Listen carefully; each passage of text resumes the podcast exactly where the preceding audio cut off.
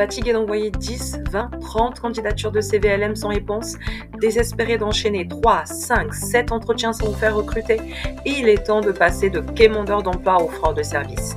Hello, hello, bienvenue sur le podcast Trouve ton emploi, la minute qui vous rapproche de votre futur emploi. Le conseil, mindset, stratégie et outils de recherche d'emploi dont vous avez besoin. Prenez un café, un thé, installez-vous, abonnez-vous et s'il vous plaît, partagez. Je suis Déborah Kivinsalukao, votre hôte solutionneuse emploi et entreprise. Bonne écoute.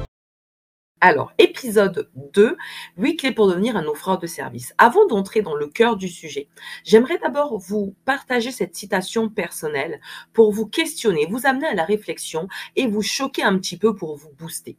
Un demandeur d'emploi est une variable d'ajustement qui subit le marché de l'emploi, tandis qu'un offreur de service est une valeur ajoutée, force d'attraction et de proposition sur le marché. Je répète, un demandeur d'emploi est une variable d'ajustement qui subit le marché de l'emploi, tandis qu'un offreur de service est une valeur ajoutée, force d'attraction et de proposition sur le marché. Donc, s'il vous plaît, prenez cette décision qui vous permettra de ne plus subir. Commençons par poser les éléments du mindset. Quels sont les verbes clés de ce stratégiste de la recherche d'emploi? Observer, analyser, agir et corriger et, en lettres capitales, recommencer. Observer quoi? Observer le besoin. Quel problème veut résoudre l'entreprise en recrutant? Analyser mon offre, ma proposition. Comment et pourquoi ma candidature peut y répondre? Par mes compétences, par mes qualités, par ma différenciation, c'est-à-dire que l'élément clé spécifique qui me différencie d'un autre offreur de service. Agir, agir en proposant mes services, ma candidature, par le biais des canaux où vont se trouver les recruteurs. Et enfin, corriger a absence de transformation et, lettre capitale, recommencer. Et donc, ce qui nous intéresse, c'est comment passer de quémandeur d'emploi ou demandeur d'emploi à offreur de service. Ce qu'on a bien compris jusqu'ici, c'est que l'offreur de service est un véritable professionnel de la recherche d'emploi. C'est un stratégiste. Ce stratégiste, un commence par bien manier son SWOT. Et je reviendrai en détail sur le SWOT dans un prochain épisode.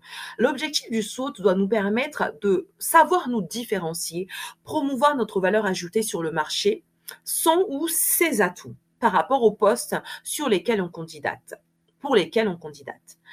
Le, en deux, il sait bien lire une offre d'emploi, identifier les termes clés de réponse pour pouvoir donc préparer un CV et une LM efficient. Il, en trois, il détermine de bons critères pour bien choisir son emploi. Un emploi bien choisi permet la durabilité, permet d'avoir un emploi durable. 4 il sait bien choisir une entreprise, ce qui est mais déterminant. Déterminant s'il en veut pouvoir véritablement s'épanouir et bâtir une carrière stable. Il se demande non seulement si l'entreprise peut lui convenir, mais également s'il est fait pour cette entreprise avant de candidater et après entretien. 5. Il met en place une stratégie gagnante pour sa recherche.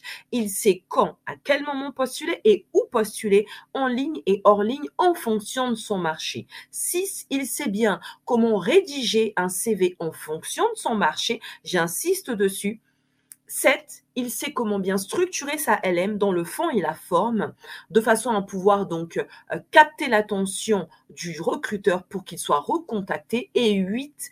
Il n'est pas inquiété par l'entretien d'embauche car il s'y est bien préparé. Voilà, ça paraît simple comme ça, mais en détaillant chaque point, vous allez vous rendre compte que ce n'est pas si simpliste.